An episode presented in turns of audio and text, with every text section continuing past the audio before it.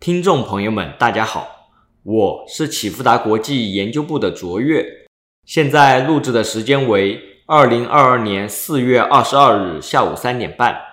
今天为大家带来的是近期中国宏观经济和金融市场的新闻回顾与重点摘要。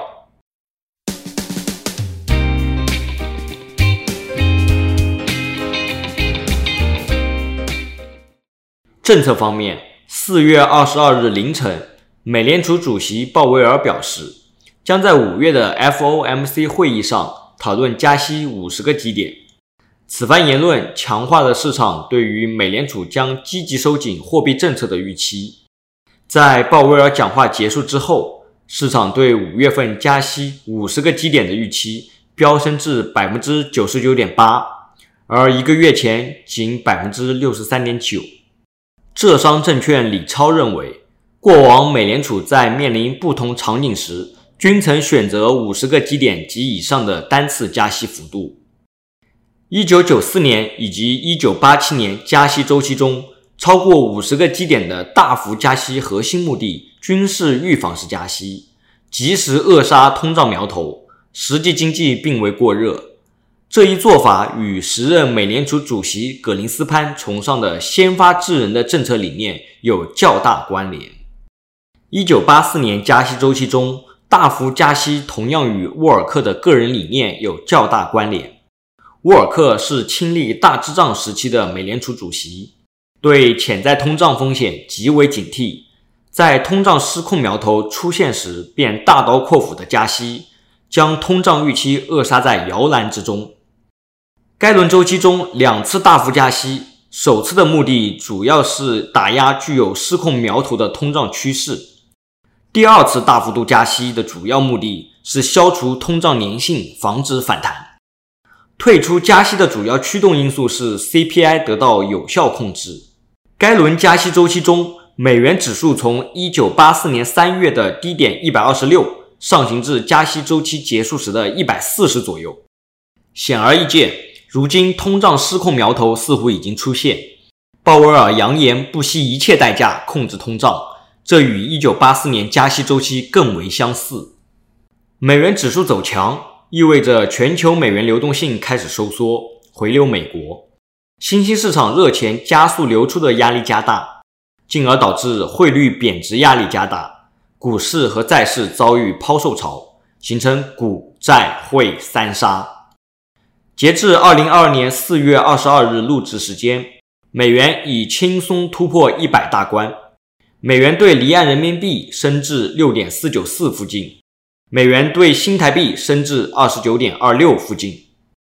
宏观经济数据方面，本周公布中国一季度 GDP、三月份工业增加值、固定资产投资、社会消费品零售总额数据，以及更新最新的贷款市场报价利率。也就是 LPR，LPR 维持不变，市场预期落空，海外流动性收紧，形成货币宽松的掣肘。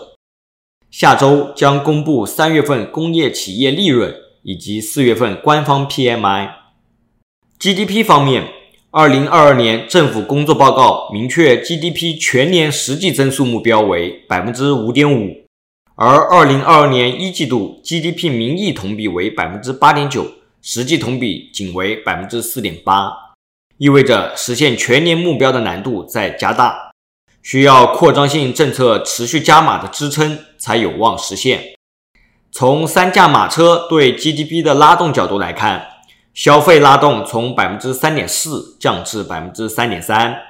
投资拉动从百分之负零点五升至百分之一点三，进出口拉动从百分之一降至百分之零点二。居民可支配收入增速大幅回落，失业率大幅上升，对消费的抑制作用开始出现。同时，外贸数据回落压力也逐步显现。好在财政稳增长带动固定投资保持高速增长，对经济形成一定支撑。工业生产方面，三月份工业增加值同比从百分之七点五降至百分之五点零。从产业结构来看，采矿业同比从百分之九点八升至百分之十二点二。二零二二年一季度采矿业产能利用率为百分之七十七，较二零二一年同期明显增加。制造业同比从百分之七点三降至百分之四点四。二零二二年一季度制造业产能利用率为百分之七十五点九，较二零二一年同期明显回落。水电燃气供应同比从百分之六点八降至百分之四点六。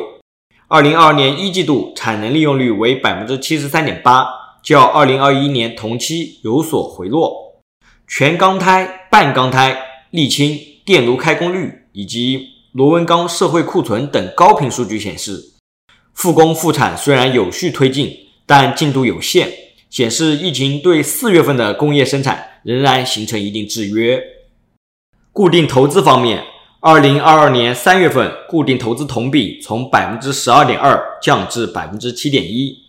制造业投资同比较一到二月大幅回落，主要是因为输入性通胀推高了成本，疫情发酵抑制了需求，导致利润空间被压缩。制造业企业投资意愿明显放缓，地产投资同比较一到二月大幅回落，主要是因为房地产销售端依旧疲软，房地产企业拿地意愿冷淡所致。基建投资同比较一到二月大幅上升，当前的稳增长政策对基建的支持力度仍然较大。社会消费品零售总额方面。二零二二年三月份，社会消费品零售总额同比从百分之六点七降至百分之负三点五，扣除价格因素后，同比降至百分之负六点零。餐饮消费以及服装鞋帽、金银珠宝、家具家电、汽车等可选消费受疫情冲击比较大，而食品饮料、中西药类等日常消费所受影响相对有限。但仍然出现不同程度的回落。全国当月票房收入、乘用车日均销量、三十大城市商品房销售套数等高频数据显示，疫情影响下，四月份的消费仍然保持疲弱态势。市场方面，美元指数从一百点三升至一百点八五附近，